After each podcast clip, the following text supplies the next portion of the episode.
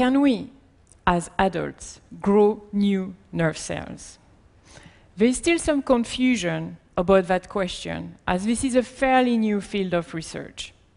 For example, I was talking to one of my colleagues, Robert, who is an oncologist, and he was telling me, Sandrine, this is puzzling. Some of my patients that have been told they are cured of their cancer still develop symptoms of depression. And I responded to him, well, from my point of view, that makes sense. The drug you give to your patients that stops the cancer cells multiplying also stop the newborn neurons being generated in their brain. And then Robert looked at me like I was crazy and said, But Sandrine, these are adult patients. Adults do not grow new nerve cells. And much to his surprise, I said, Well, actually, we do. And this is a phenomenon that we call neurogenesis. So now, Robert is not a neuroscientist. And when he went to medical school, he was not taught what we know now that the adult brain can generate new nerve cells. So Robert, you know, being a good doctor he is, wanted to come to my lab to understand a little bit better the topic.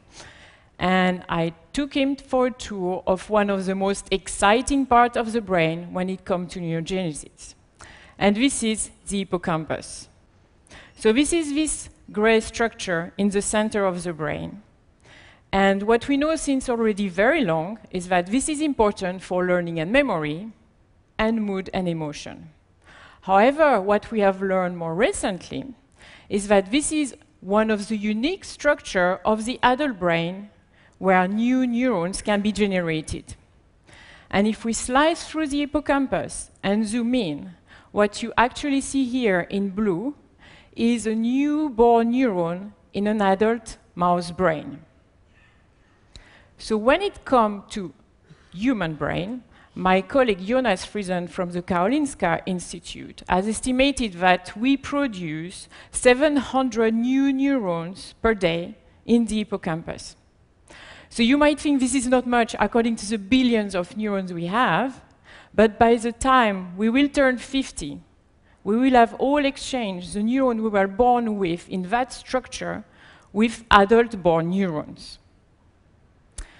So why are these new neurons important and what are their functions?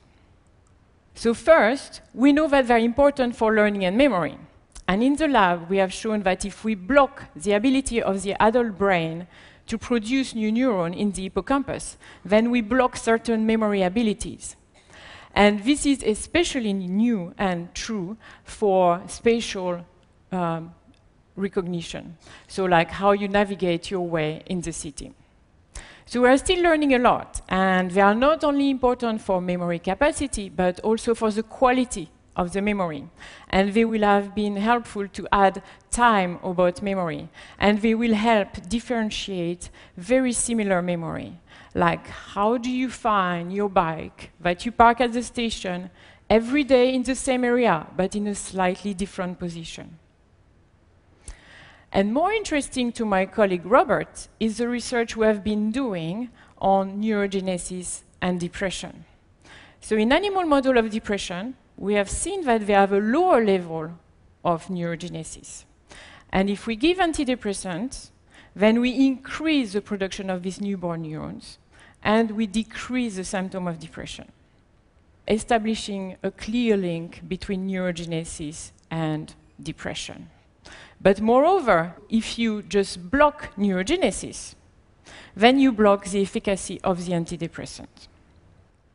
So by then, Robert had understood that very likely his patients were suffering of depression even after being cured of their cancer, because the cancer drug had stopped the newborn neuron to be generated.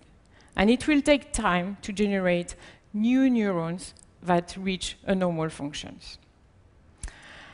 So Collectively, now we think we have enough evidence to say that neurogenesis is a target of choice if we want to improve memory formation or mood, or even prevent their decline associated with aging or associated with stress.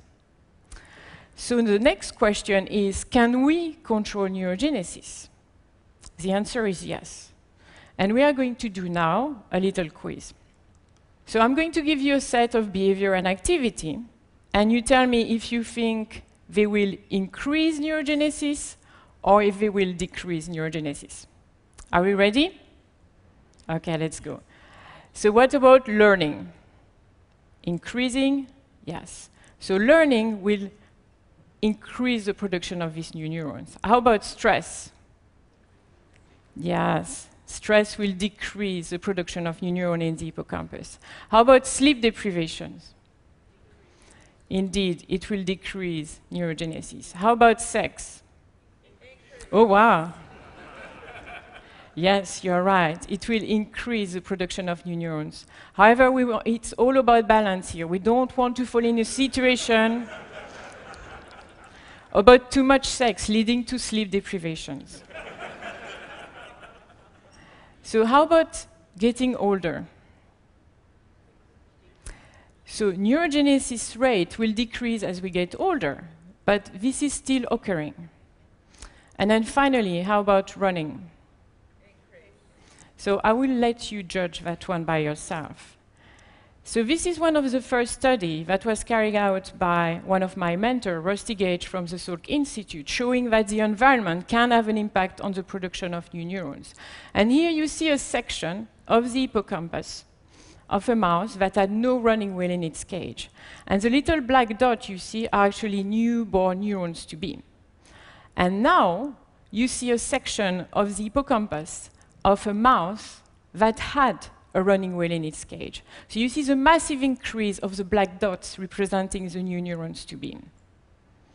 So activity impact on neurogenesis. But that's not all.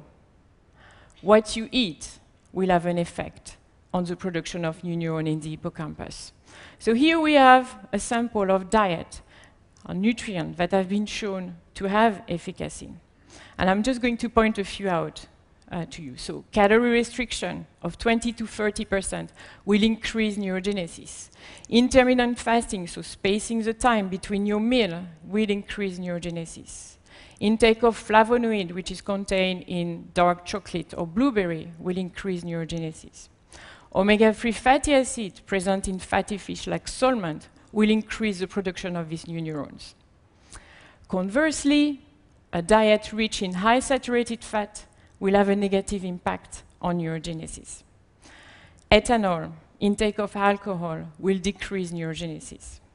However, not everything is lost. Resveratrol, which is contained in red wine, has been shown to promote the survival of these new neurons. So next time you're at a dinner party, you might want to reach for this possibly neurogenesis neutral drink. And then finally, let me point out the last one, a quirky one. So Japanese groups are fascinated about food textures, and they have shown that actually soft diet impairs neurogenesis as opposed to food that require mastication, chewing, or crunchy food. So all of this data, where we need to look at the cellular level, have been generated using animal model. But these diets have also been given to human participants. And what we could see is that the diet modulates memory and mood in the same direction as it modulates neurogenesis, such as calorie restriction will improve memory capacity, whereas high-fat diet will exacerbate symptoms of depression, as opposed to omega-3 fatty acid, which increase neurogenesis and also help to decrease the symptom of depression. So we think that the effect on, of diet on mental health, on memory and mood is actually mediated by the production of the new neuron in the hippocampus. And it's not only what you eat, but it's also the texture of the food when you eat it and how much of it you eat. On our side, neuroscientists interested in neurogenesis, we need to understand better the function of these new neurons and how we can control their survival and their production. We also need to find a way how to protect the neurogenesis of Robert's patients. And on your side, I leave you in charge with your neurogenesis. Thank you.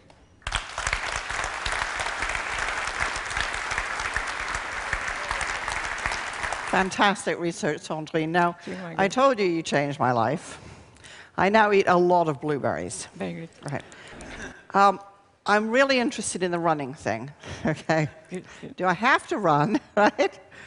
Or is it really just about aerobic exercise getting oxygen to the brain? Could it be any kind of vigorous exercise? So for the moment, we can't really say if it's just you know the running itself, but we think that anything that in, in, indeed will increase the production uh, of the or moving the blood flow to the brain, you know, should be beneficial. Right, so I don't have to get a running wheel in my office. No, you don't. oh, what a relief. Okay, that's wonderful. Sandrine Thuret, thank you so much. Thank you, Margaret. Thank you.